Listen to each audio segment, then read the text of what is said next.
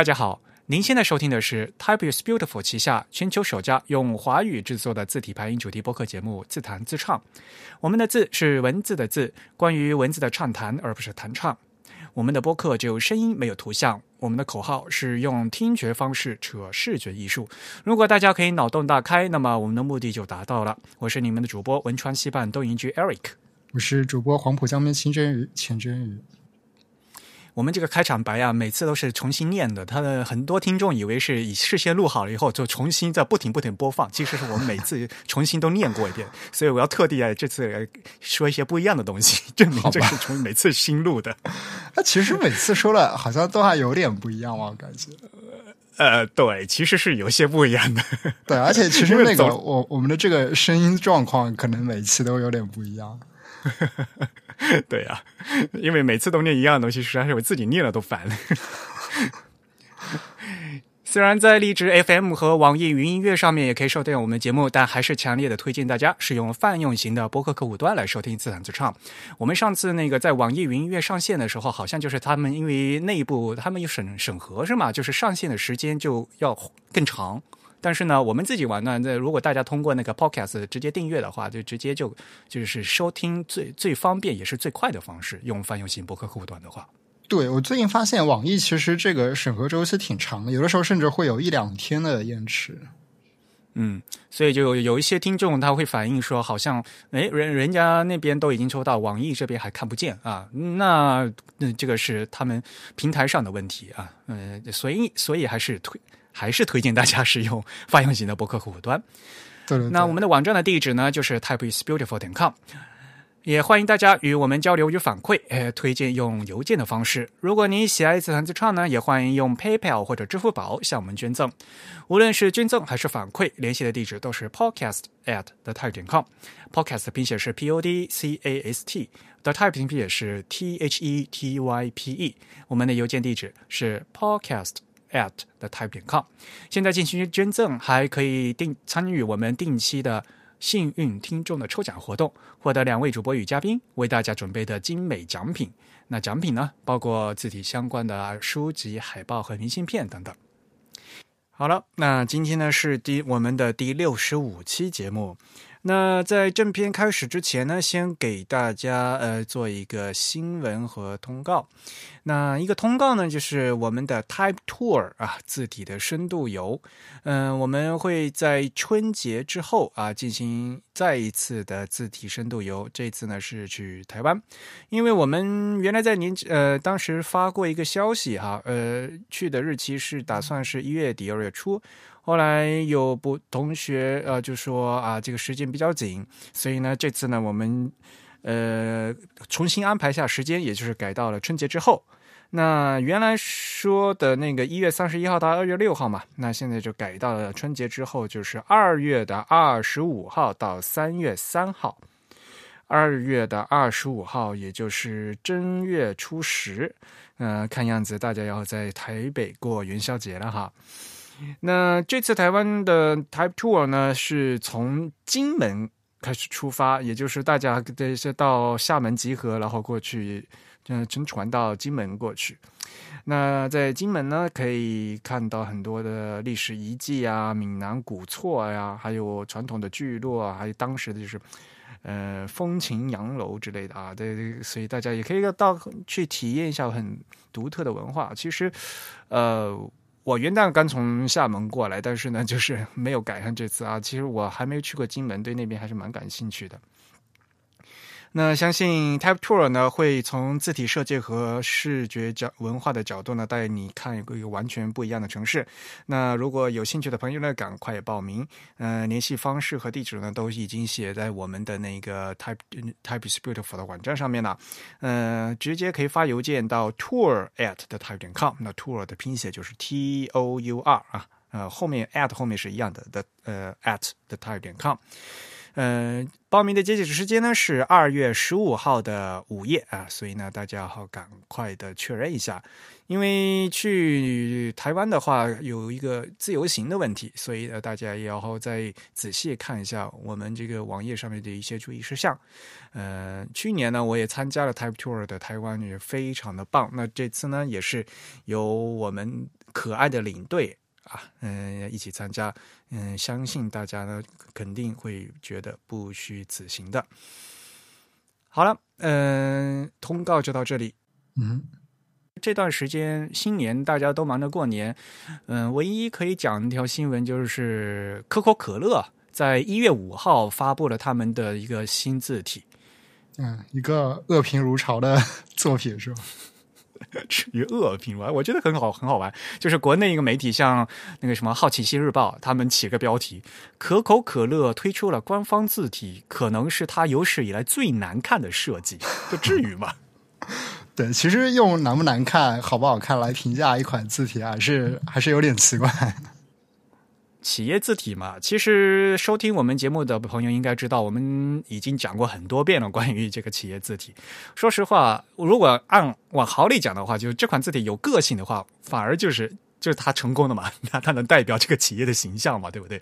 嗯，这款字体的名字叫 TCCC Unity，TCCC 就是他们那个可口可乐公司是吧？Coca-Cola C 好多 C 呀，对，The Coca-Cola Company。啊，那个 T 是 the 是吧？我就说哪来的 T？The Coca-Cola Company。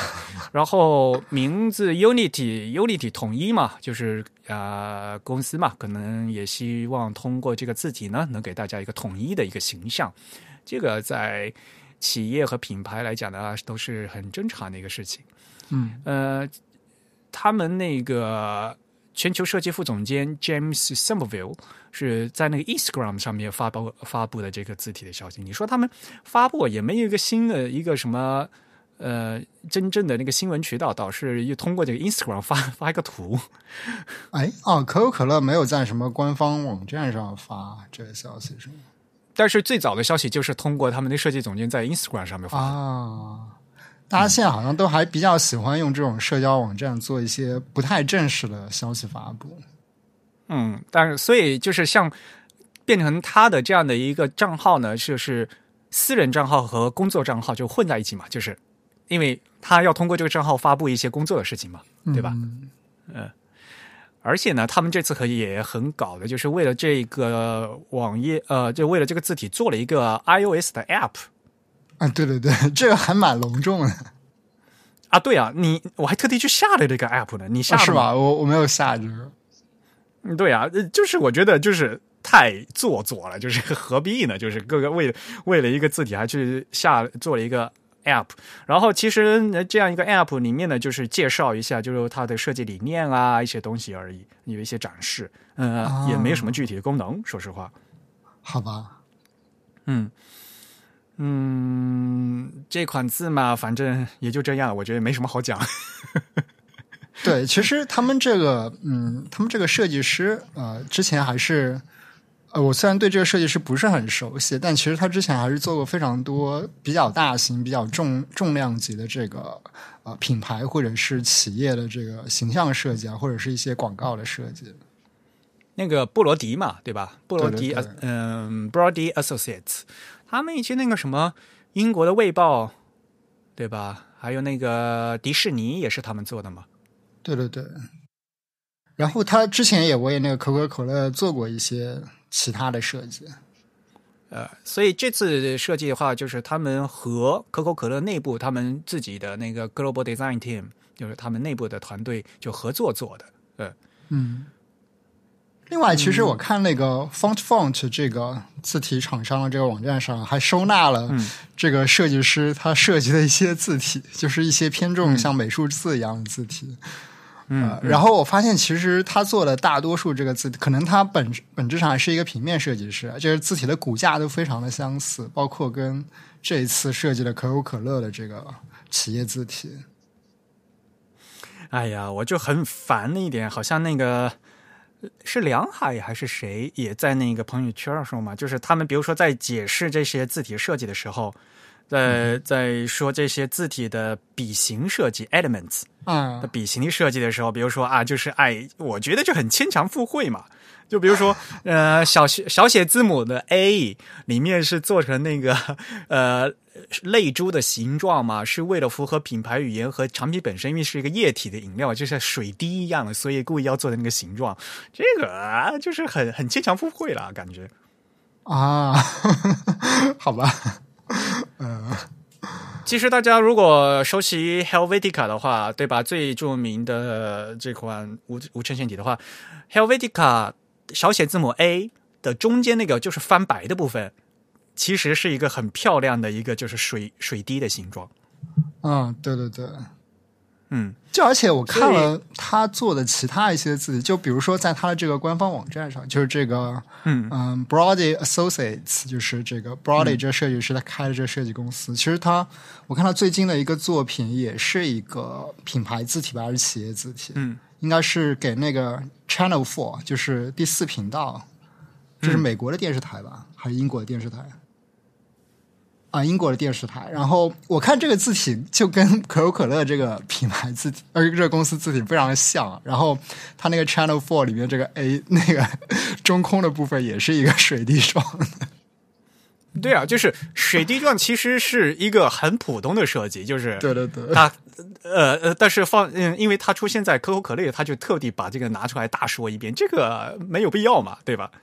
嗯，然后再比如说，呃，他在解释这这款呃可口可乐的字体的时候，比如说小写字母 T，它上面有个切角，大家也知道嘛，像这个 T 上面有没有切角，我们比如说我们是看区别 Helvetica 和 Arial 的一个重要的 一个线索，对不对？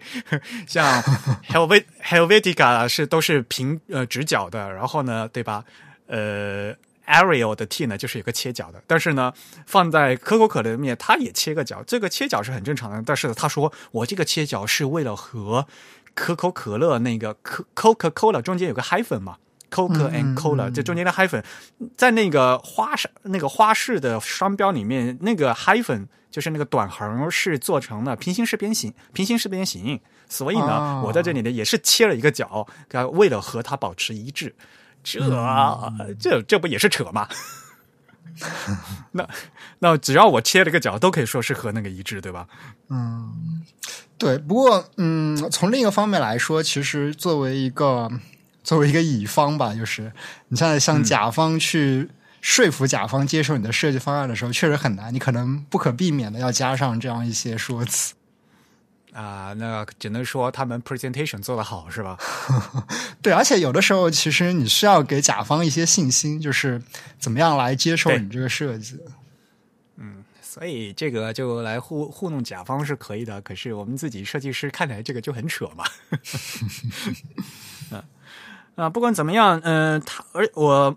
因为它这款字啊，就是有有不同的宽度，它有那 condensed 的版本，就是窄体的版本，但是它默认的那个宽度看起来比较宽，对，默认就是很宽，嗯，对，是一个比较扁扁的一个字体，看起来就是扁扁的，对，呃，然后对呀，然后它自己有五个字重，那怎么说呢？就是一个非常现代的无衬线的一款字。呃，而且现代做这种字的话，也就是要看起来比较清爽，对不对？比较现代，看起来没什么个性，就比较工业化。这个，所以也也就没有什么好讲的了。对，另外就是我看它的字符集好像做的还比较大，是吧？它做了拉丁扩展的部分。嗯嗯，然后我不知道它是不是未来有计划做一个多多语言文字的扩展。谁知道呢？呃，不过反正先把拉丁做了嘛，拉丁做了以后就可以覆盖好多国家了。然后他要把那些带声调的那些带那些符号的嘛都加上去的话，然后欧洲都可以覆盖。然后可能他做西里尔了吗？这次好像没做西里尔。嗯呃，对，当时做了一大，对，暂暂时没看到，没看到。但是反而是做了一大堆货币符号，各种各样的钱。对，因为可口可乐还是一个非常非常国际化的公司啊，就是包括他们的这个嗯备受好评的这个 logo type 有非常多国际化的版本嘛，对吧？嗯嗯，然后都还设计的不错，然后所以我我觉得他们未来可能也希望这个企业字体是有一个国际化的方案的。嗯，就是我想和大家说的是，企业和品牌又是其实说实话又是两回事。你一定要讲的话哈，呃，像。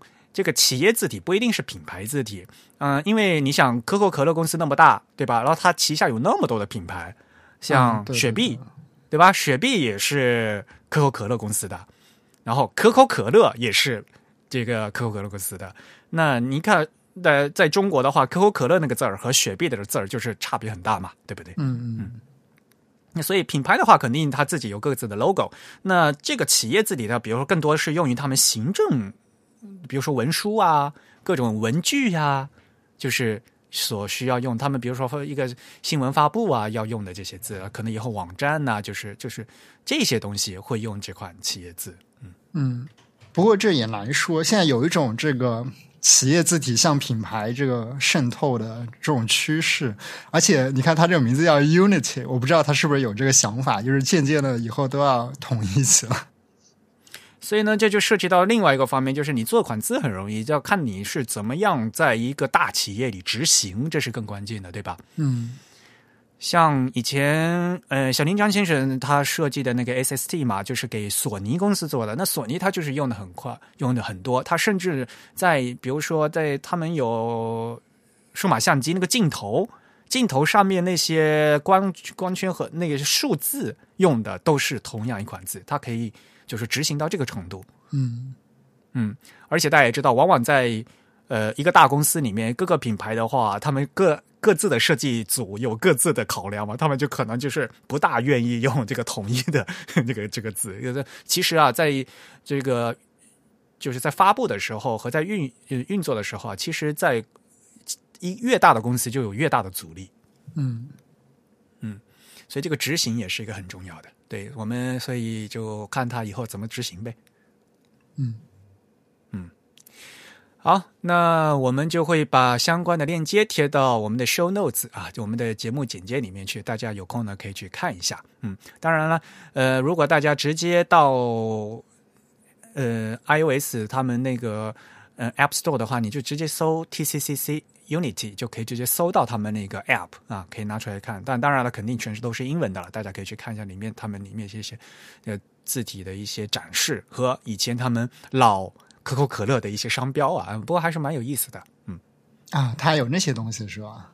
有对，啊所以反正这是一个形象的展示吧。作为作为他们来讲的话，这是一个公关的一个亮点嘛。嗯，嗯把一款把一款字一款是他们自己的企业字体做成一个 iOS 的 App，说实话，这也是一个蛮新颖的一个事情。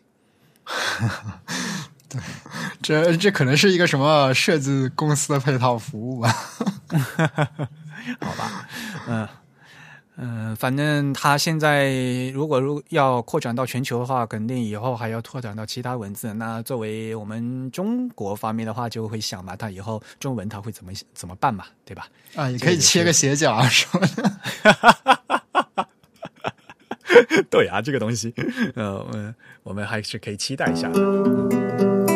好，那在国内的话，呃，方正的字体比赛呢都已经截稿了，那他们好像也收了非常多的稿件，那现在进行评选，呃，我们也非常期待的，会嗯最后的结果会怎么样？导师方正字库给和杨林清一起做的那本那个中文字体应用手册就已经开始。嗯，出售了倒是比较，好像大家都已经买到了，就在朋友圈里面开始秀书了，好像。嗯嗯嗯，呃，那本书你看了吗？我还没有看过。不不过我看就是我看过其中的，就我大概翻过其中的几页，但没有仔细看过这本书。然后我现在手上也还没有实体书。嗯嗯嗯，反正主要是样章吧，嗯，对对对，就是我的印象就是它汇聚了非常多方正比较经典款的字体的这个样章。嗯，不过把实际的这么多字啊，呃，做成样章，而且呢，它呃排版字体后面的那个标，后面那些标题字做的那样章都是很很很用心的嘛，就尤其是后面的标题字，他们那个样章就是呃做的样例还是很可爱的，对。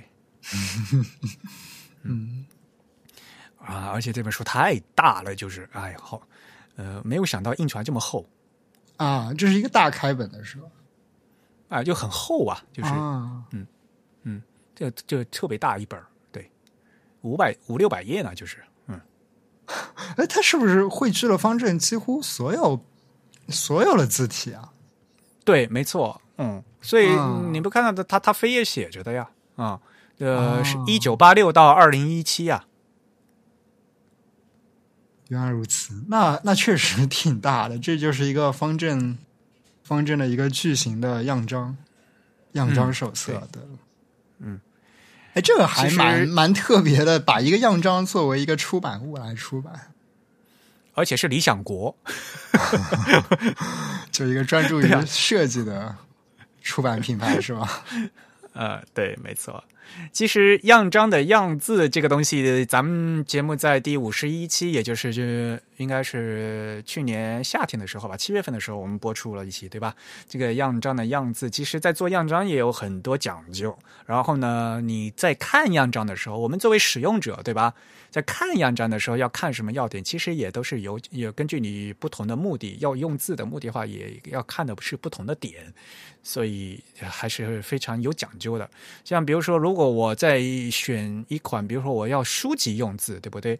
我除了看这个字怎么样，我我更希望看它排版的样子，它排起来是什么样子，它的灰度均匀不均匀，对不对？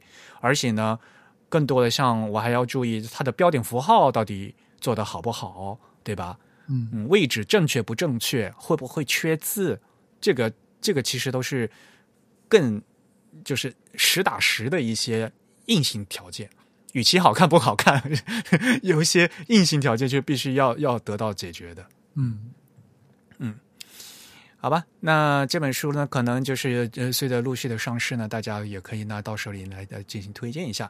嗯、这本书在制作的时候呢，我也呃和杨林奇也找我，就是呃讨论了一些很多很具体的东西。嗯，但是啊，那里面有一些东西的话，就大家可以多多嗯多多呃参考。嗯。嗯，其实这个是应该是一一套书的这个第一册，对吧？因为它有一个编号嘛。其实杨林清应该还有一个更加大的计划吧？那你要问他呀。对，从这个书的标题来看，它似乎是有一个更加大的计划来做这样一个系列的东西。另外，其实这个书虽然大多数页数都是这个样章，但是最后还是附带了一些，应该是他本人撰写的一些文章吧，是一些对，还有一些嗯一些文章，然后还有一些具体的呃字体的基基础知识啊什么的吧。对对对，所以嗯，可能杨立新，因为杨立新也在这个院校担任这个教学的工作吧，他现在还在做这个教师，应该应该还是在做的吧？对，呃，至至少之前做过很长一段时间。那么，我想他可能还是希望在这个教学的材料上啊，或者是类似的方面做一个补充的。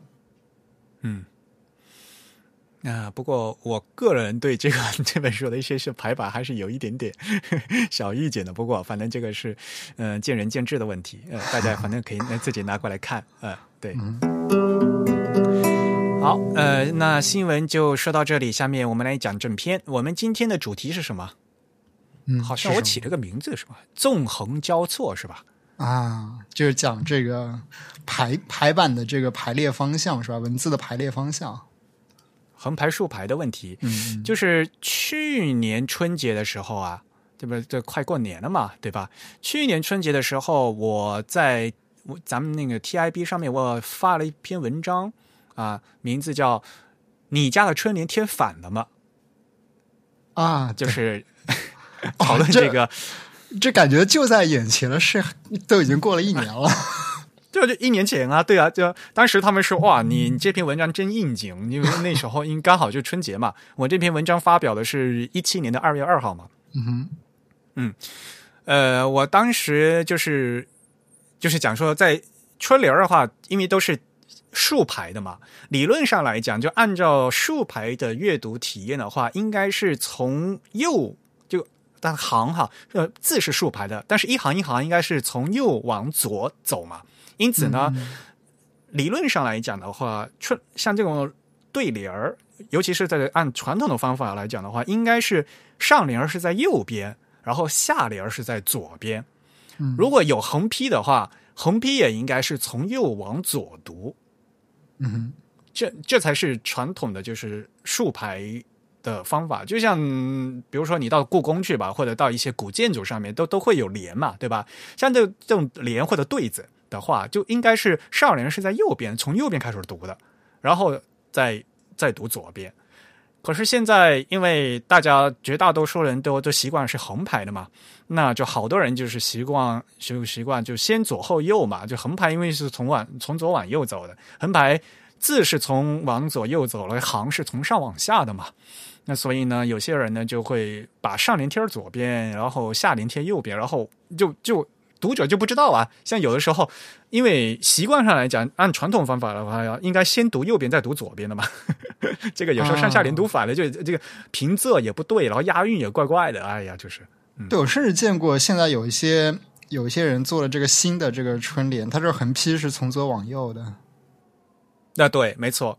然后我想我在那篇文章里面写，就讲说，你要不然就是全部都右往左，啊，就是上联贴右边，然后呢下联贴左边。按传统的话，如果你这样的话，你横批也从右往左，这样的话就这样人嗯你就知道哦，你这个对子是从右往左读的。要不然的话，你就干脆从左往右啊，你就干脆按新的走，新的走，你就全部从从左往右。那那你上联也贴左边，下联贴右边，然后你横批也从往往左，也从左往右也行。你就别别搅起来，就是你贴的时候上联又在右边，然后横批呢又从左往右读，这就看起来怪怪的，就是嗯，就搅在一起。对对对，就就是统一是必须的，但是我觉得贴错很有可能真的是大家不知道这春联怎么读。嘛，就是因为有时候写是他是想这么写的，但是贴的人就没有不知道他写的作者是怎么样的嘛，对吧？对对对，甚至有的人都不知道这横批应该从哪个方向读。但是横批至少是横的，贴的时候不至于是倒过来贴呀，对吧？可是贴上他不知道从左往右读还是从右往左读。但是你上下联你贴错了以后，呃，但是如果你念出来的话，呃。哪怕你不知道那个语感哈，但是就你不知道所谓的仄，呃，理论上讲应该要仄起平收嘛。就哪怕你不知道这些这个音韵的知识的话，就是你念你上下联念法，你会觉得很不顺，就是念起来啊。这个需要一些这个文言的修养才可以感觉。但是大家从小又读了一些古诗嘛，对吧？嗯，哎呀，不管怎么样，我我呃，我想说的就是说，如果当大家哈，往往就只是觉得说，我竖排、横排，无非就是就这个字怎么排的问题嘛。但是更关键的就是，你还有一个你竖排、横排，有还有一个行的走向的问题。行的走向应该是从右往往左的嘛。嗯，因为什么呢？大家呢，很多人就是只重视于，就是比如说现在大家平面设计只做海报。做海报呢，啊，那反正就是才一个面嘛，对吧？才一个页面，那才几行字，那其实说实话也无所谓的，嗯，对不对？反正竖排的话，感呃，反正一个标题竖排也就这样了。可是如果你是排书籍的话，对吧？你这个要怎么怎么从哪边排？尤其是你一个一个对开的页，对开的页，如果你是竖排的话，理论上讲就应该从右面的页开始排呀，嗯。对吧？你从右面的开始拍，然后呃，从右开始写写写写到左边这一页，然后读者读完以后，应该掐着那个最左边那个边缘，把这个纸张从左往右翻，才是竖排的方向嘛？对，嗯，呃，像像古书和像就所谓的竖排书和横排书装订的方向是不一样的嘛？我们现在横排的书，一本书拿过来，呃。定口是在左边的，然后右边是切口是切开来的嘛？然后我们会拿着那个切口，就是把这个页从右往左翻，对吧？嗯。然后竖排书是反过来的呀。嗯，对，它倒翻的。嗯，对啊。如果如果你横你以横排书为标准的话，你觉得竖排书就是倒翻过来的？对对对。这个。我上次在呃做那个文影讲坛的时候，不是就拿了几本那个日本的竖排的杂志，就给大家嘛，就放在那儿。然后大家都习惯是横排的，所以呢，我本来是把封面对着大家的，结果大家翻翻翻翻，然后翻完以后 都习惯了，就把封都是把封底倒过来放过来，放放回来。对，因为竖排竖排书的话，因为。装订的方向不一样，翻的方向不一样，所以呢，封面和封底也是反的嘛。嗯嗯，所以这个就是明显的，就这一点的话，就是说明大家就不是不习惯这个竖排，这这点很很很重要。嗯，要像其实这个东西啊，都是像传统的篆刻，比如说四个字的印章嘛，对吧？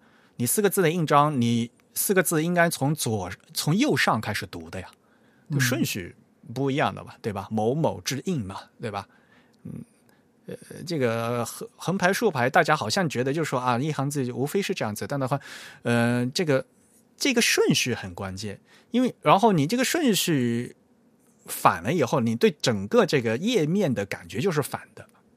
嗯嗯，我很想就是那时候我在我的那个 TIB 的那篇文章，就你家春节贴反了没底下也也也批判过嘛，就是国内有一些那些杂志书啊，其实书本身绝大部分都是横排的，但是不知道为什么就中间有一篇儿故意搞了一个竖排，然后 这样的话就变成。我说实话，我我不知道这个页往哪翻，你知道吗？就应该先读哪一页？一个对开，应该先读哪一页？然后读完一页，往往往左边翻还是往右边翻？有时候我我就就不知道了，知道吗？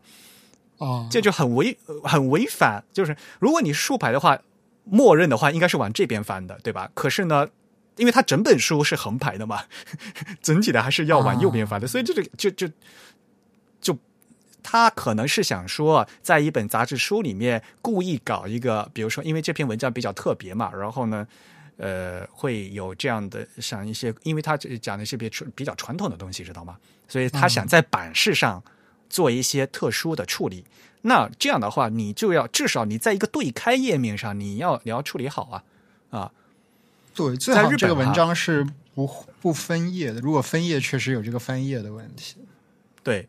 在日本哈，有些杂志就是呃，有一些书它很多是竖排的，但是呢，它有些附录因为有很多什么呃呃西文啊或者怎么样，必须要横排，所以呢，它干脆把这些需要横排的东西啊，整体放呃放到就整本书的最后，嗯嗯，然后这个书从从右从那个封底开始翻的话，就是正常横排书的顺序。反过来呢，从这边翻的话，就是正常的竖排书的顺序，你知道吗？这是比较巧妙的做法。嗯，就是做呃，读者拿起来就哪边翻都是顺的。嗯，就是有这样的，或者说呃，像有些杂志书的话，它可能就是整本书它本身是横排的，但是呢，它会把竖排东西全部抽出来，另外做个附录，就做一个另外一个小册子。嗯嗯，然后这个小册子里面呢，就完全都是竖排。嗯。呃但是现在就是因为我们自己读者呀，就是已经没有这个概念，不做的人也没有那个概念，读呃读者也没这个概念，所以现在就都是乱着的。嗯，那我们就和大家一起来回顾一下历史，我们中文什么时候变成横排的？你知道什么时候变横排的吗？这个应该是建国后了吧？啊，如果你说横排最早的横排的话，那是从嗯传教士他们就开始做了呀。那都是清末的时候的事情了，嗯，不是说第一个红横排的书是那个什么马礼逊嘛，那个什么英汉词典是吧？但是那个呢，就感觉就不算是正式的横排，为什么？就等于像是在英文里面混混排了中文啊，所以呢，其实只能说，呃，说是一个特殊情况啊。真正的横排，就大面积的横排啊，就是从后面啊，从民国，就中文其实一直都在西化啊。就民国那个时候，就大家已经有一些横排的一些，就是有一些人在做一些尝试了啊。但是彻底的呃，就是做横排的话，是建国后的事情。具体的说呢，是在一九五五年到五六年这段时间。嗯，这应该就是官方开始调整这个书写方向，对吧？官方在出版物上调整书写方向。嗯。其实，呃，如果大家放到历史上来看的话，就是就是五十年代，上世纪五十年代是对于我们现代现代的现代汉语、现代中文来讲，是一个非常动荡的一个时期。比如说一些时间点啊，呃，一九五二年中国文字改革委员会成立，然后一九五五年开始一体字的整理，五六年简化字方案发表。嗯，就是你看，都是这个时候，嗯嗯，而且我特别想强调的是，五五年先整理一体字，然后才是五六年的简化字。啊，一体字和简化字是不一样的，而且一体字先，然后后面才有简化简化字，这是字本身在变。然后，呃，五五年的一月一号开始，《光明日报》是改为横排，然后五六年的一月一号，《人民日报》改为横排，然后就大概就在这两年时间，几乎全国所有中国大陆的报纸就全部变成。横排了，我在那个知乎上面回答过一个问题，就是大家就是很奇怪嘛。现在知乎上有个问题，这问题叫“中国大陆地区真的存在纸质出版物不得采用竖排的禁令吗？”就是，就甚至有人问问过这个问题。这不能说禁令，它可能只是限制你的使用范围。对，他的问题是这么问的嘛？啊，就说有没有禁令过？然后那回答就肯定是。否了，对吧？那个不可能会出这种禁令嘛，对吧？呃呃，在历史上没有，也不可能从法律上会叫做禁止竖排，这不可能的呀，对吧？因为说到底，这个横排竖排，这个这个其实是一个美术样式的问题嘛，对吧？嗯。但是不管怎么样，的确是呃，在一九五五年的十二月三十号啊，就当时呃中华人民共和国文化部啊，呃发了一个文儿啊，那个文儿叫。关于汉文书籍杂志横排的原则规定，还它还是原则规定啊。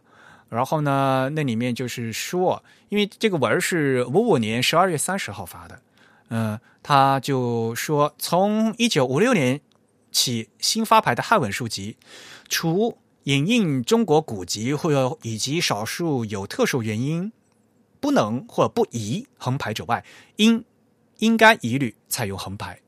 啊对横排书的版式设计，各出版社应该结合本单位的出版物的特点进行研究，既要防止纸张利用率过低的偏向，又要照顾到实用美观的要求。啊，这个国家发文要需要大家 说要去进行这版式设计的美观要求，这也是一个很有意思的一个现象。说实话。这是一个怎么说呢？是一个不太不太准确的描述吧，就是一个不太精确的描述，就是一个比较，因为所谓的这种原则呀什么的，其实都是一个说明性的文件，嗯，就不是一个法律性的。呃，本来这个文儿就是原则规定嘛，对吧？遵嗯，所以呢，就是国家推，明显这是因为发的发的这个部委是文化部啊啊，所以呢，这文化部文化部发的文还是要听的嘛，而且这个。标题也叫原则规定吧，当然就是肯定还会有例外了啊。但是既然国家都发了这个文了，那大家也就是遵守嘛。而且从这个文里面，比较中国特色的，对，嗯，所以这个东西的话，而且大家发现哈，它里面还写说要防止纸张利用率过低的偏向，就是因为当时啊，就是从竖排改为横排以后，真的就是大家会觉得这个横排的纸张率会就是用的。这个就所谓的版芯会变少，就是感觉那个字儿就不够用。啊，就浪费纸，就是觉得好像就是比就同样的内容要印在纸上的话，就是竖排嗯横排比竖排更更更浪费纸，就是。啊横排更浪费纸，嗯啊，就是其实这是为什么呢？就是呃统一的按西文的那个版式设计去去靠了嘛。那西文版式设计的话来讲的话。它那个天头地角留的更会会多，嗯哼，这其实还是一个设计的问题了。对呀，对，这都是设计问题啊。对，嗯嗯。然后呢，最最有意思的是那个《人民日报》，《人民日报》它不就从这个五六年一月一号开始要要改改横排的嘛？所以呢，就在那前一天，前一天在十二月三十一号，他在那个报上发了一部启事，说啊。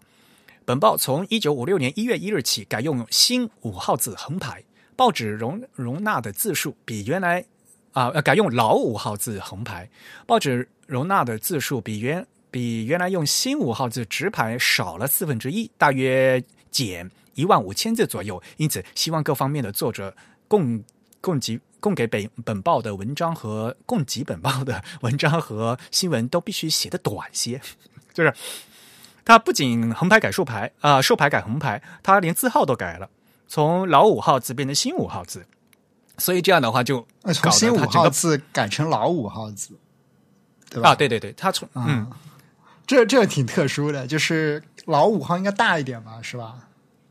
五号字不是十点五 point 吗？对，老五号是多大？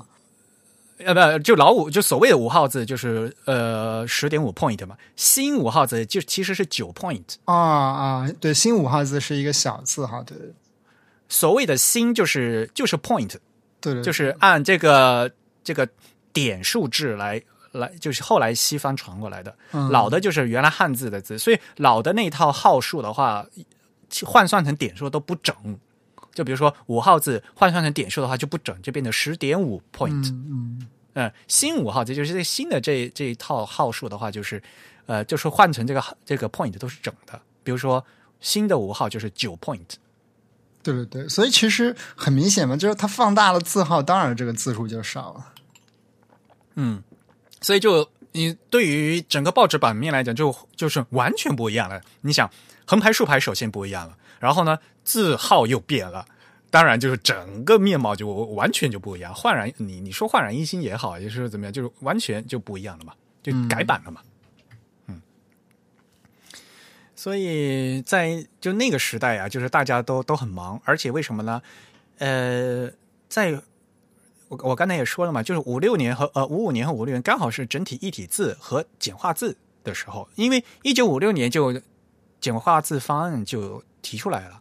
嗯嗯五六年就刚好是人民日报从竖排改横排的那一年，就大家都提倡横排那年，所以呢，就五几年就那一段时期的就中国大陆的各种出版物啊，就是乱七八糟的。所谓的乱七八糟，就是说有横排有竖排，有的正有正字有一体字，就是所谓的那个旧字体和新字体，然后呢也有繁体字也有简体字都混在一起。嗯因为那时候没有电脑啊，然后所以到那时候用的字都还是用签字嘛。那如果用签字的话，就意味着你变字的话，就换简体字的话，你需要去重新做新的那个简体字的字母，对吧？然后要重新做。那那些繁体字的字呢，有时候签字还不还得留着，或者混在一起，或者或者要抛弃，就就是在出版社里会特别乱嘛。嗯所以就那段时间，就是新新的字出来以后，就是得重呃就可以看的，比如说一篇文章里面可能有就繁体字和简体字混在一起。对，嗯嗯、不过那时候啊，就是为了搞这个横排啊，就是还大家就 还做了一些就是所谓的宣传嘛。呃那时候看那些宣传说横排好，就是对对。现在看起来就觉得特别搞笑。当时那个什么，呃，中科院院长可是郭沫若啊，郭沫若还发表文章说，呃，横排横写是科学的，人眼睛的视觉横看要比竖看要看得宽。什么什么？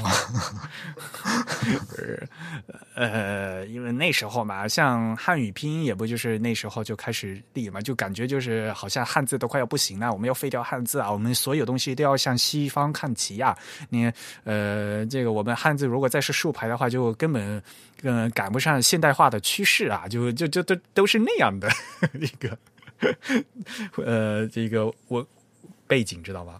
那时候。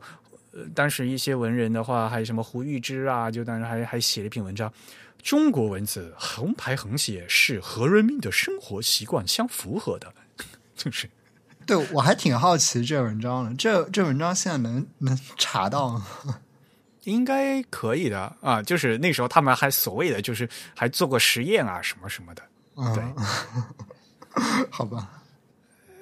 那但是民间的来讲的话，大家就开玩笑嘛。那他们讲说以前，呃，看报纸竖排看报纸的时候都是点头的，嗯，这样，嗯，不错，一边不不停的点头。现在看报纸都要摇头来看了，哎，不行啊，不行啊，都是摇头的看。好吧，嗯，就是明显的就是，呃，大家如果在公共。在公挤地铁或者在挤公交车的时候，还要看报纸的时候，经常会把报纸卷起来嘛。嗯，对吧？卷卷起来看的时候，就是就是横排和竖排还是不一样的。就是像呃卷起来的话，你还是得还得比如说竖排的话，你只要点头看就可以吧。还有尤其是很拥挤的地铁里边，还是感觉很占地方。如果你横排的，嗯，但是就是有这样一个文化背景嘛，所以其实就。而且这样的一个整个书写体系的这样的方法的改变啊，必须要靠这个国家强制力。说实话，嗯嗯，要不然的话就没办法普及普及的这么快的。嗯，导致那时候，嗯，做排版的排版工好辛苦哦。对，主要还是因为这个东西对呃工艺流程是有一个非常大的影响。所以说，一般来说，如果没有什么特殊的原因，大家是没有动力去改变的。对。嗯，而且为什么呢？就是你横排改竖排以后啊，就是有些东西你还是需要改进的。呃，最一最受影响，首先标点符号嘛，嗯，对对吧？呃，当然，因为那时候是竖排改横排，那就所谓的我们符合中文的，我们直角引号就变成。就放到横排的时候，有些人就直接转九十，对吧？转九十度还是用直角引号嘛？但是更多的方法就觉得我们应该向西文看齐，就引入了西文的蝌蚪引号了嘛？嗯嗯，对吧？呃，就像在知乎，我们曾经说，呃，应该把中文更符合中文的直角引号再再再拿回来嘛？对吧？这个就所谓这个引号引号形状的这种改变。还有呢，大家可能更。嗯，不会注意到的就是，其实我们中文的引号是靠边儿的，就是说，在一个全角字框里面，我们的比如说我们的句号和逗号是要在这个字框偏左下的，对吧？如果是横排的话，对，就是中文将这个呃西文的引号做了一个嗯全角化的这样一个过程嘛，就把它放到了一个全角字框内来定位，不像西文这样，它是一个比例字形。嗯，对，呃。呃，这是首先呃引号的问题嘛？那其他其他标点符号也是嘛？其他标点符号必须放到字框里面去嘛？那你放在字字框的什么位置嘛？对，嗯，这个其实和就当年就是把这个标点符号从行间挪到行内的时候也有这个问题嘛？嗯，对。呃，说实话，就现在就是中国中国大陆和日本是一样的，就是我们这个无论是逗号还是句号都是要靠边儿的嘛。呃，如果你是横排的话，就句号、逗号都得靠左下嘛。如果你是竖排的话，你一个句号得靠右上嘛。嗯，也就是在这个时候出现了，就是这个把这个标点符号放在整个字框的正中间的这样的一个处理方式。我估计也是这个时候出现的。啊，这样它可以横竖兼用，是吗？对对对，所以像现在在在港台地区。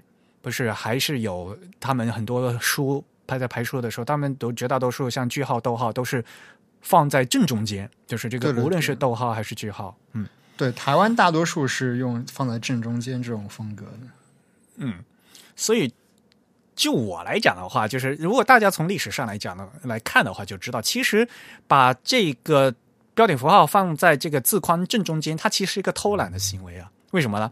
就不要去，无论你是偏左下也好，还是偏右上还好，你横排竖排需要去变嘛，对吧？那我把这个东西，我把这个标点符号注在正中间的话，诶，我横排也可以用，竖排也可以用，对吧？它是一个偷懒的，是一个兼，就是一个两边可以兼用的一个方式嘛。对，嗯，但是这样的话。如果你说好听点，就是所谓的两二者兼用嘛，就方便。但是呢，反过来讲呢，就是你没有为横排和竖排分别优化，嗯嗯，这就会导致到后来的呃，就是我们现在讲这个标点挤压的问题嘛。我们现在横排，呃，我们现在像中国大陆和日本的话，因为这个标点是靠边儿的嘛，所以呢，在标点挤压的时候，我们可以考虑，就比如在挤压的时候，如果冒号。啊，碰到上引号，对吧？或者这个句号又又碰到一个什么上引号，是我们可以挤压嘛？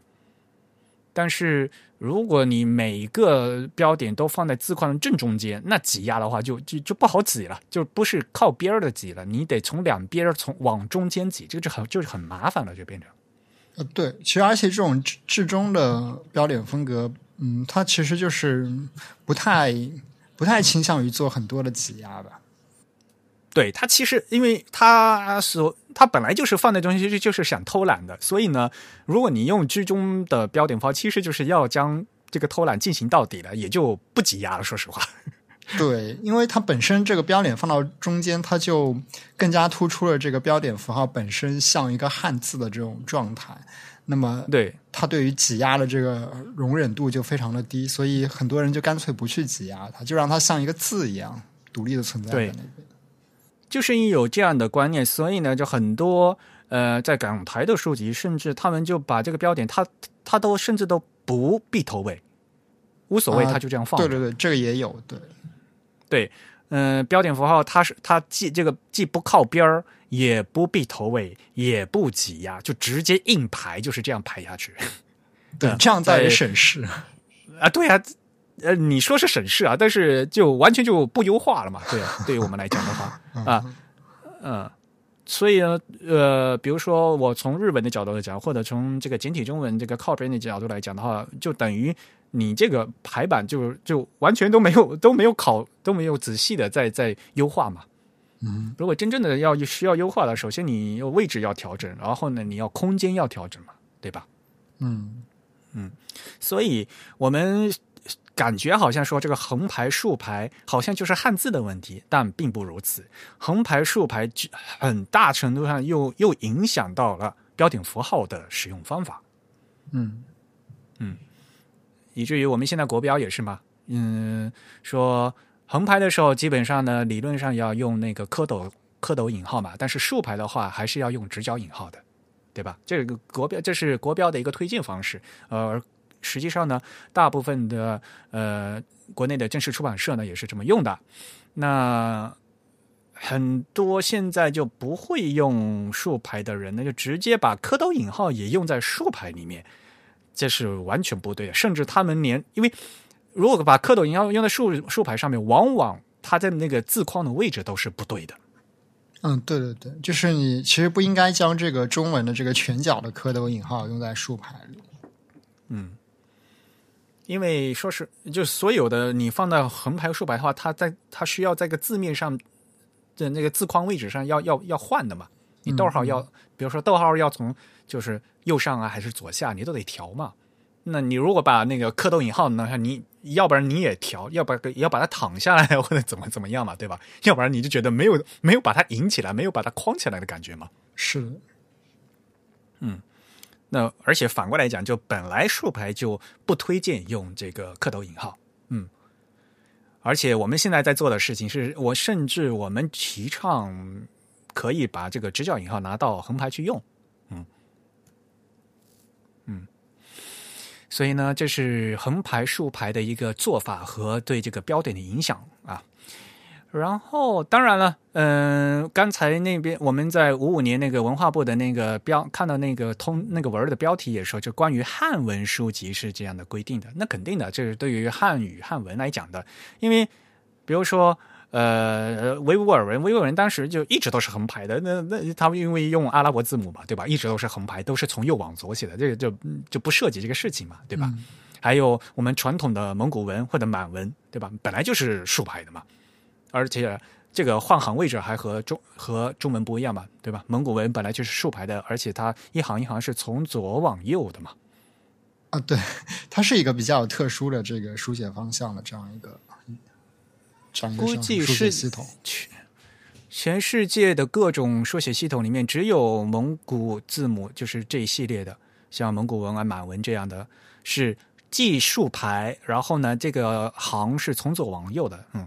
就只有蒙古文是这样的，嗯嗯，所以以前的那个清朝时候的那个圣旨啊，那些东西，他们就是有满汉合璧，你知道吗？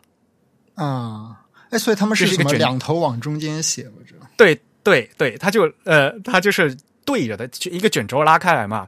汉文呢是从右边往左写，然后呢满文呢这个是行哈，满文就也是都汉文也是竖排的嘛。一排，呃，但是呢，那一行一行的是从右往左，满满满文呢也是竖排，然后呢一行一行从左往右，然后就从两边写写写写写到中间，最后呢那个皇帝的玉玺杠那个印下去，所谓的满汉合璧。所以看起来就是 用户体验很好的，你知道吗？他写这个还有点费功夫。但是现在的就经常是这样子的，像比如说，呃，我以前不是去摩洛哥嘛？摩洛哥是一个讲他们是阿拉伯文和法语，就是官方语言嘛。嗯嗯，所以他所有的那个文件的话，就是阿语和法语，就是双语的嘛。然后你要当填表格的时候，填表格，然后呢，你需要你填的那个空再放在版面正中间，然后呢，从左边往右写的是法语，从右边往左边的是阿拉伯语，就是 两边把那个空格夹对夹着你，然后你只要写中间那个空格空就可以了，特别有意思。这个这个还感觉还不错。啊，对对对，所以就很有意思吧，就是两边对夹的嘛，然后你只要往正，你只要写在正中间就可以了。嗯嗯。比如说你，当你比如说你入入关的时候，你要填表格嘛，就很多那个表格就是 从右边往左写的都是阿文，然后左边往右写的是法文，然后你只要写中间就可以了。嗯嗯，所以这个是混排的时候的一些考虑了啊。然后接下来，其实我更愿意和大家再讲一讲，其实，在我们的网页啊，嗯，就 Web 的我们这些前前端里边，其实关于竖排的一些，尤其是 CS、CSS 的这些，都已经很规定的，都已经很成熟了，大家都可以开始用了。很多人都不知道哈这个事情。呃，对，就是呃，我们知道那个 CSS 它在标准层面当然已经那个制定好了这个书写方向的标准，同时也有很多浏览器已经将这个标准实现出来了。但我的印象里，就是它实现的并不是特别的完美。就如果你只是简单的排文字，那肯定是没有问题。但如果你牵涉到这个呃文本和一些布局的东西混合起来用。那么有的时候你会发现这个布局的行为会有点奇怪，因为有一些布局的呃这个属性，它其实跟这个书写方向还是有一定相关联的。这个时候不同浏览器的行为可能并不完全一致。这个事情呢，其实就是呃，当然了，你还要看实作了，对不对？就是你的实作是怎么做，然后看浏览器是怎么支持的了。嗯嗯，就是。有的，但是呢，不管怎么样，就是首先这个标准呢，呃，应该和大家说一下，因为这个涉及到，其实像电子书，对吧？电子书它它的实质其实是一个 zip，呃，比如说 EPUB，EPUB 它实质是一个那个呃压缩呃压缩过后的一个文件夹嘛，就是一个 zip 文档嘛。对。那其实你打开的话，其实是 HTML 和 CSS 嘛。那嗯，CSS 三就在排电子书的时候，通过日本的专家的努力，把这个竖排其实都已经做得非常好了。嗯，我们是可以跟大家稍微过一下，就是关于竖排的一些常常用的一些属性。嗯，可以。嗯，首先就是那个 Writing Mode，对吧？就是书写模式，是吧？嗯。而且现在这个 CS 三的书写模式，它不仅有横排、竖排，然后还有从右往左、从左往右，对吧？啊，对对对，它它规定的这个属性是非常非常细致的，就是有好多种属性。嗯，因为在原来的 CS 二的时候呢，它只有一个 direction，就是方向和那个 Unicode 的那个 body 嘛，就是双双方向的嘛。嗯，但是。呃，因为以前好像就是为了实现阿拉伯文要从右往左嘛，然后呃，普通的我们就嗯，英语的话是从左往右嘛，然后呢还有从上到下。可是大家仔细想想，就刚才说了嘛，蒙古文对吧？你还有虽然是从上往下，但是呢，你的行是从左往右，行还是。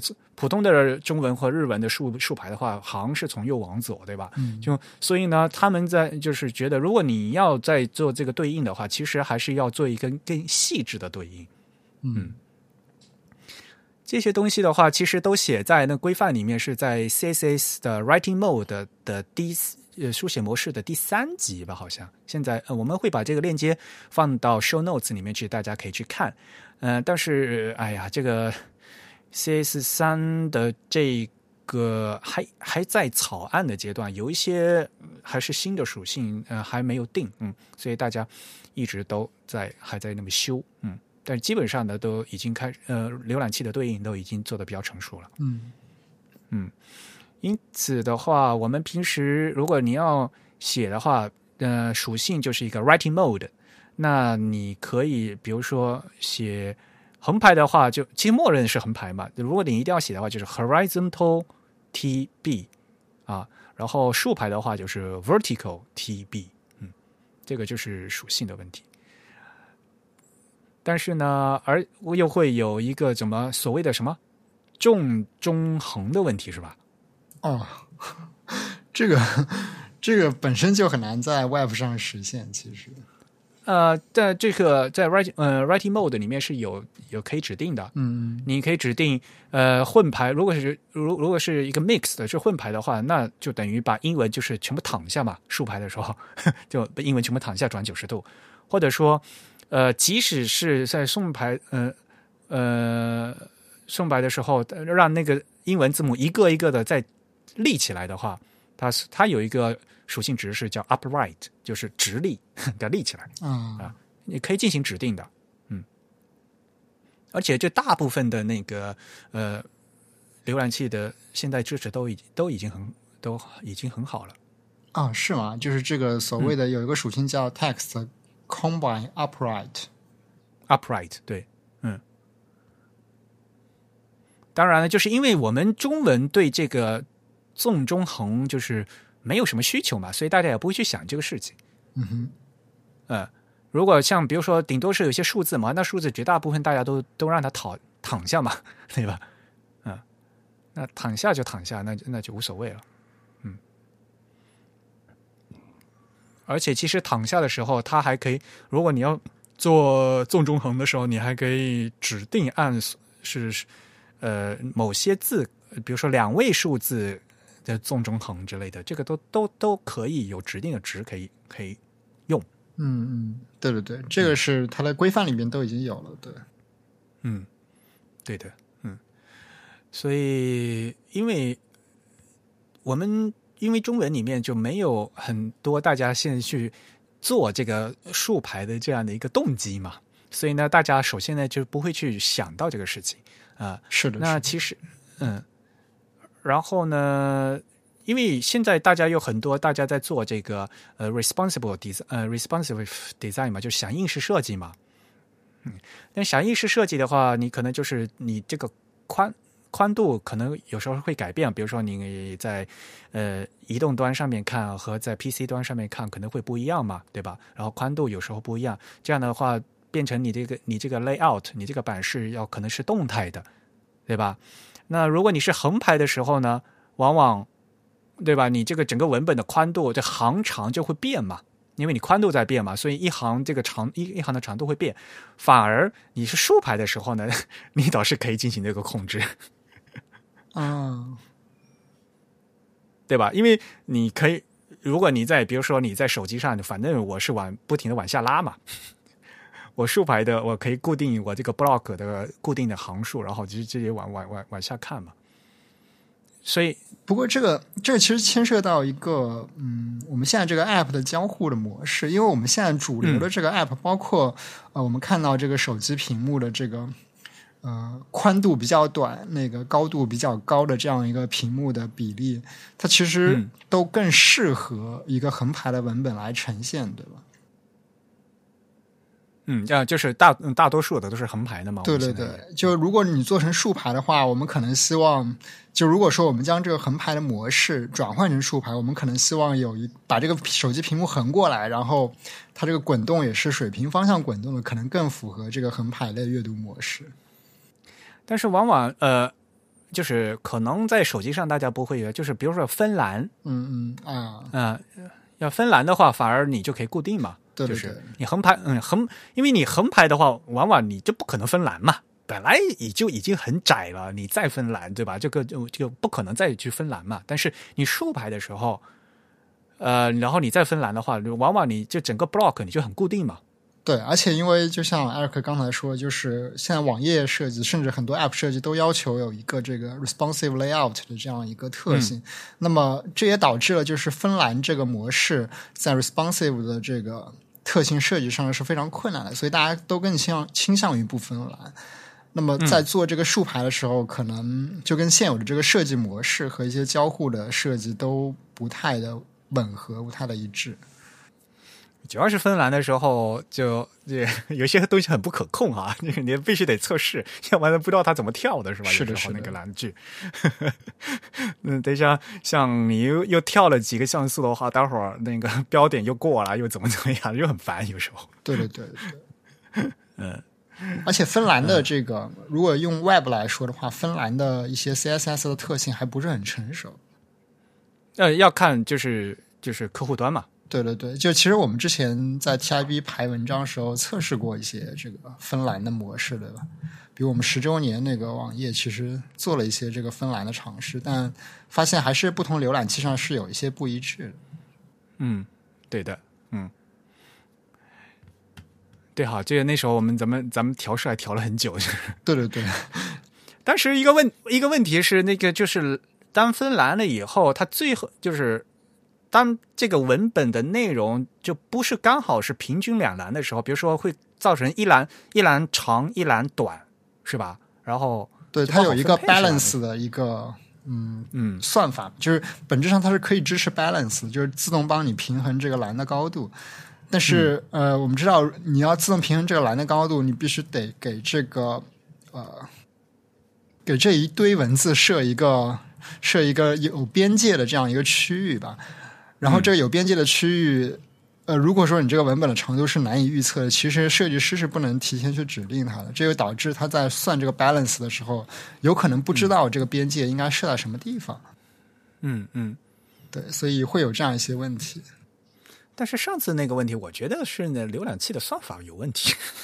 对，其实就是他没有考虑的很完备吧，就是嗯。对，而且可能对这个浏览器的布局的计算性能的开销也有一些影响，所以它还没有实现的非常的完整。对，因为就是还是很耗资源的，就是如果你因它要算嘛，算完以后它才才能进行渲染的话，就是有时候就是很慢显示的时候。对，而且比如说你这个屏幕的宽度如果改变了，它可能要从头重算一遍。对，嗯，这个都一样了，所以像。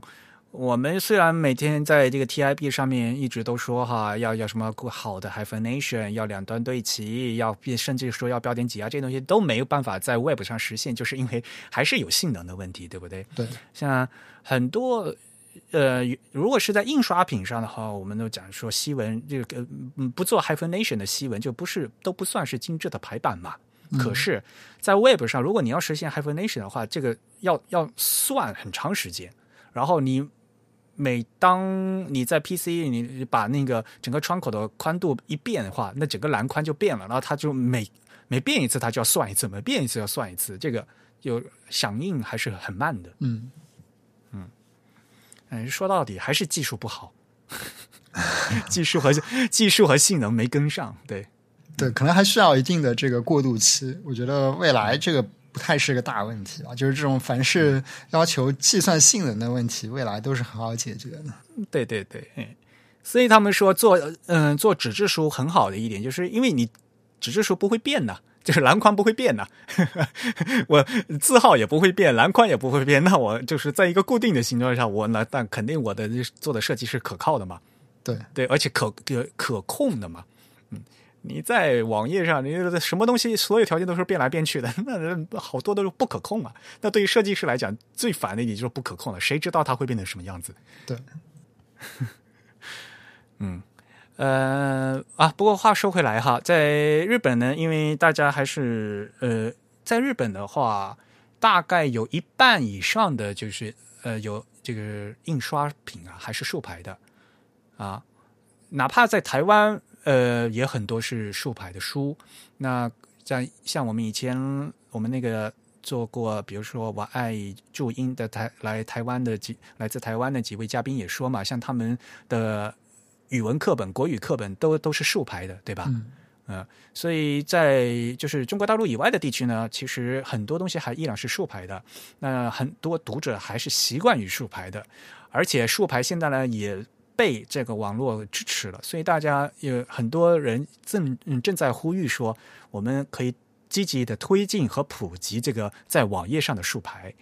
而在日本呢，就有这样一个组织来推荐大家用用竖排，而且他们还有一个这个竖竖排的网页设计大奖。天，嗯，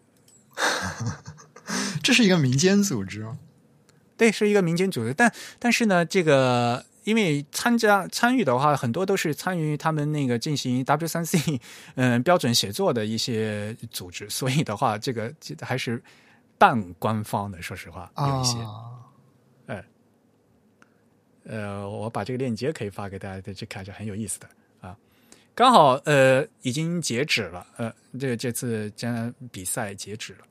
他们这次做了一个竖排的网页设计大奖的话，它日本嗯有日本的总务省，还有 W 三 C 都是都是后面他所谓的后援嘛，就是协办的，嗯嗯，所以呢 是是有一些半官方的一个。组织的，嗯，所以，嗯，所以呢，就是他们也希望说，这个设计师呢都来参与这种竖排的这种排版。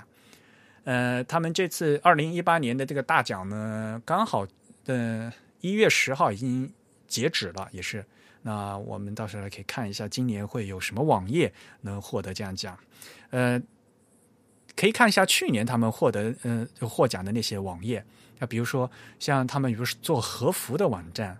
啊，就和服定定制的网站，那就就全篇都是用竖排，而且配上比如说字体，他们用的 Web 呃 Web Font 嘛，然后呢又调用一些 Open Type 的一些标点特性，所以这所有这些东西都是都是联动的呀，对吧？有了好字体，有了好的设计理念、排版理念，加上你的一个排版引擎，对吧？然后才能做出一个好的实现，这些东西都是联动的，不，并不是说是一个东西就能做出来的。嗯，对，嗯，所以我觉得这个东西值得我们中国设计师进行参考啊，因为呃，在一些网络上的字体排印现在已经进步到什么程度，对吧？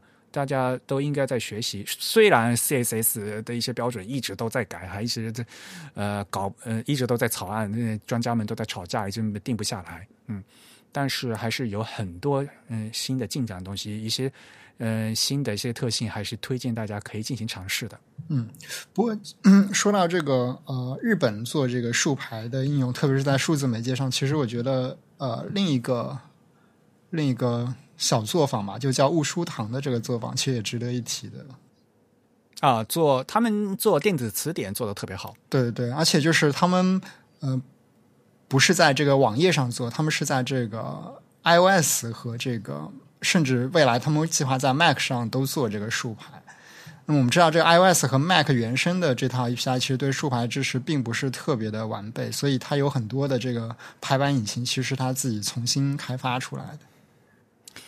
沃书堂他们就是创始人啊，他们当年就就是非常早期的 Mac 的开发者，呃，所以呢，就是从 OS Ten 之前啊，就是比如说呃，日他们叫什么 Kanji Talk 嘛，就是什么呃日文版的 Mac 的支持啊，本地化呀的都就还当时，所以他们的那做的背景啊和经验啊都非常丰富，就是在 Mac 时代就很丰富。所以 iPhone 出来以后，他们就有把他们这些积嗯经验的积累，就马上移植到了 iOS 平台上。说，所以他们他们自己的那个文字引擎做的特别棒，嗯，处理的时间还特别快啊。尤其是你像做电子引擎啊，一些搜文字的搜索啊，那些东西都是嗯。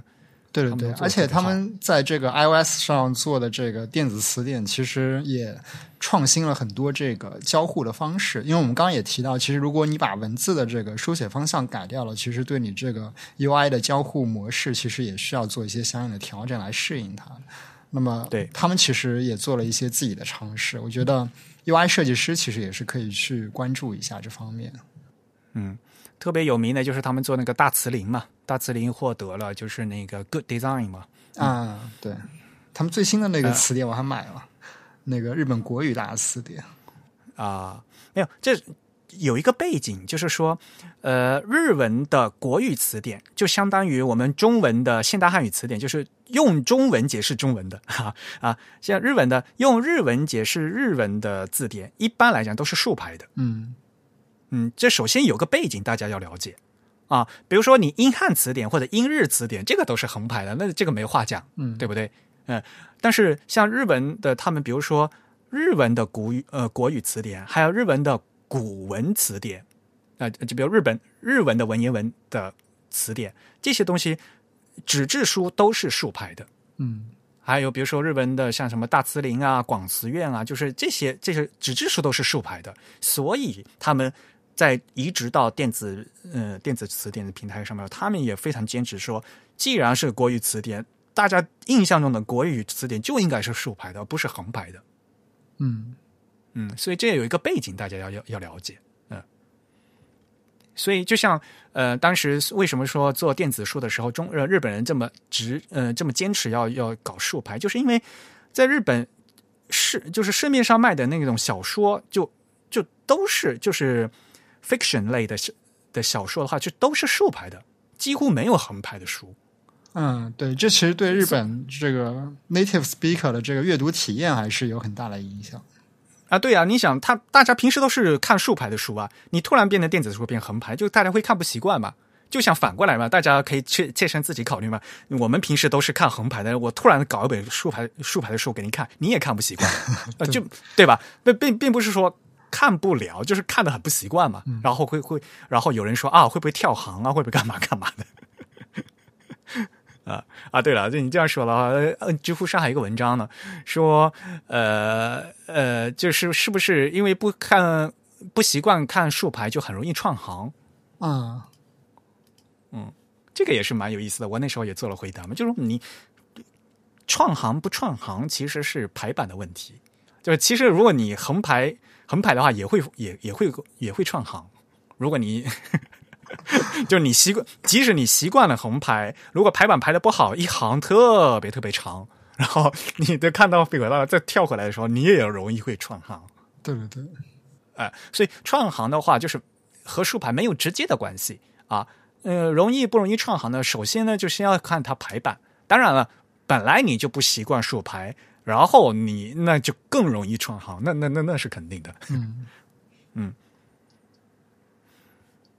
所以这个阅读习惯啊，就是不是说一天两天突然嗯、突然可以改的。嗯、所以呢，呃，日本有这样看这个竖排的传统啊。像我们在繁体社区的话，在嗯、呃台湾和香港，大家是有看竖排的传统啊。所以就是既然有这个传统，然后我们是我们的社呃技术能够实现，所以大家还也不妨可以一试，可以多做一下。好了，那我们今天主要内容就差不多这里。嗯，好，来，快来开奖吧！好。那我们上一次这个抽奖应该是一个月前吧？哎，半个月前还是一个月前？半个月前。我们这期奖应该是在这个新年的时候开的，就是一月一号的时候开奖的。那么我们这次同样也是开出了两位的幸运听众啊、第一位呢是我们有台的主播 Lawrence。不鸟万如一先生，对对对，他这个捐赠是一个非常早期的，而且是在 PayPal 上的捐赠，是一个非常应该说是一个非常少有的一个捐赠，而且我记得金额金额还是非常大的。特别 特别好玩。他说他他他说都没想到，这运气这么好，能被抽中。对，因为因为其实之前那个 Lawrence 他自己做的节目也有一些抽奖的活动，是吧？对，嗯、作为一个为别人抽奖的人，也被我们抽到。他他的第一个反应哈，我说我们抽奖抽到你了，他第一个反应说真的假的？他说因为刚好是新年嘛，他说哎呀，总算有了好运气。嗯 好，那第二位听众呢是来自微信上捐赠的一位听众，他的这个 ID 叫江一九九二，拼音的这个江 J I A N G，嗯，这位听众我应该给他发去了这个微信的消息，但是至今没有收到他的回信。我不知道这位听众有没有收到我们这个消息。如果你听到这期节目呢，也可以直接写邮件来跟我们沟通联络，我们会把这个奖品发送给你。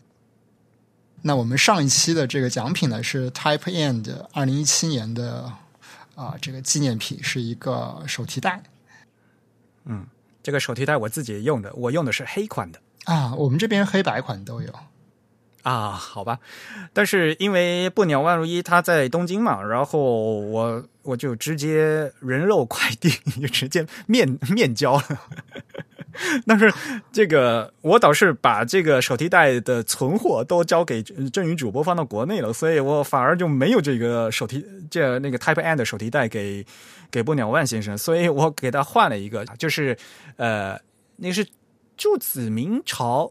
柱子 Q 明朝印的一个大大的这个爱的那个汉字的那个手提袋是吧？啊，对对对，其实其实我更喜欢这个，为什么？那个那个爱字他们那个帆布那个帆布的质量更好 啊，是吗？对，有这个差别，感觉好像感觉更厚，那个布料更好。嗯，你看一下吧，嗯，是的，嗯，对，而且而且这个更有更有东方风格一些，就是明显有一个。大大的爱字，对，而且这个爱字的这个，我们知道这个柱子柱子的字体这个骨架都非常的奇特吧？应该说，就对于一个中国人来说，他这个汉字的骨架是有一些，就可以用妖娆来形容。我觉得，就是撇捺也，都展得特别开，对对对，而且中宫也非常的小，就他的这个审美，就既不完全像这传统中国汉字书法审美，也不是一个。我们印象中，日本这个宋体和黑体的大中宫的风格，它是一个非常特别的这样一个风格。看那个 Q 明朝，我总觉得就是藤田先生做了 Q Q 明柱子 Q 明朝做有点走火入魔 感觉，我只能用走火入魔这个词来形容。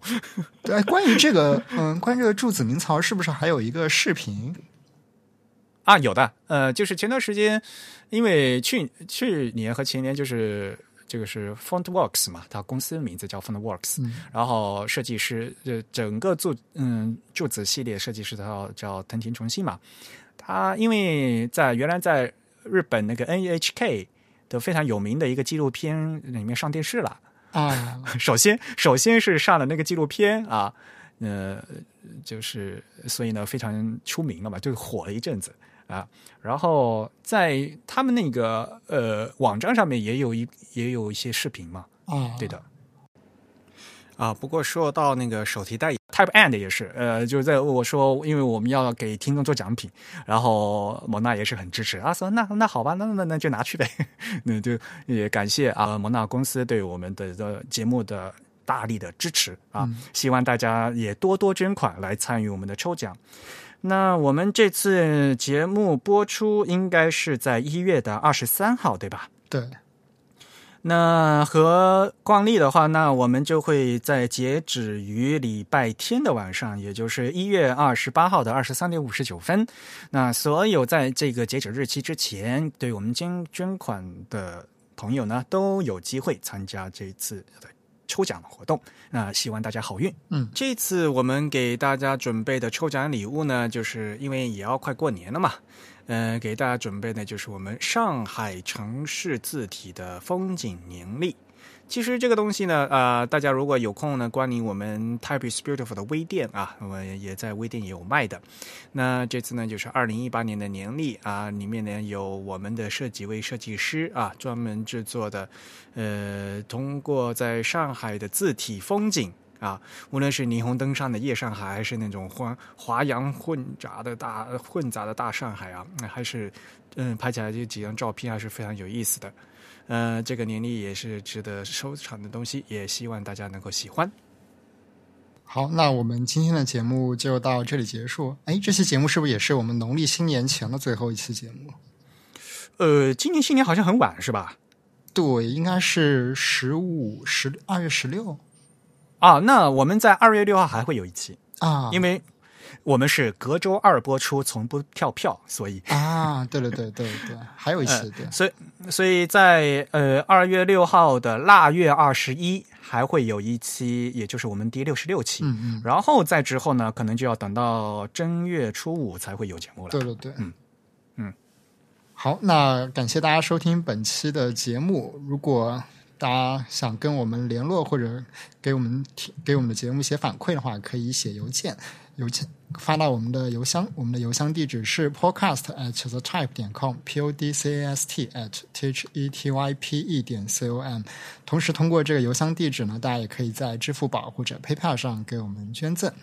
如果大家想在社交网站上关注我们，可以在新浪微博、在 Twitter、在微信上搜索 The Type T H E T Y P E，在 Facebook 上搜索 Type is Beautiful 也可以找到我们。好，感谢大家的收听。本期节目还是 Eric 在 macOS 上剪辑制作完成。我们下期节目再见，嗯，拜拜。拜拜。